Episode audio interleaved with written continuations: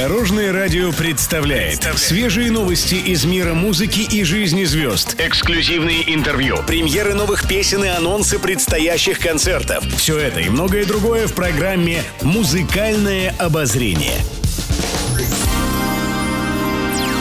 Добрый день! В студии Алена Арсентьева, и это программа «Музыкальное обозрение» на Дорожном радио. Пишет пресса. Участница группы «Фабрика» Ирина Тонева недавно посетила светское мероприятие. Певица была на премьере фильма. На фотографиях Тоневу не узнать. Она совсем не выглядит на свой возраст. Артистку можно запросто перепутать с девочкой-подростком. Журналисты поинтересовались у певицы, как ей удается поддерживать молодость и красоту. Тонева призналась, что следит за питанием. В сладком приходится себя ограничивать, но когда в твоей жизни появляется много движения и активностей, то и вредностей меньше хочется.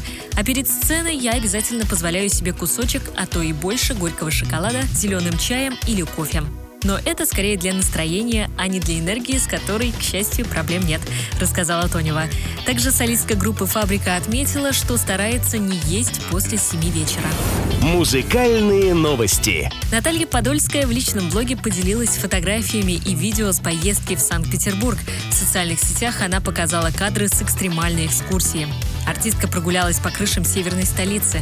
Подольская отметила, что наверху вдруг вспомнила, что очень боится высоты но не захотела сдаваться. Певица добавила, что преодолела свой страх. Кроме этого, артистка прогулялась по парадным, побывала в Эрмитаже, в храме Спаса на Крови, сходила на балет в Михайловский театр, а еще увидела развод мостов. На следующий день Подольская отправилась в Екатерининский дворец. Стоит отметить, Наталья посетила северную столицу не одна, а с сестрой Юлианой. Еще больше интересных музыкальных новостей завтра в это же время на Дорожном радио.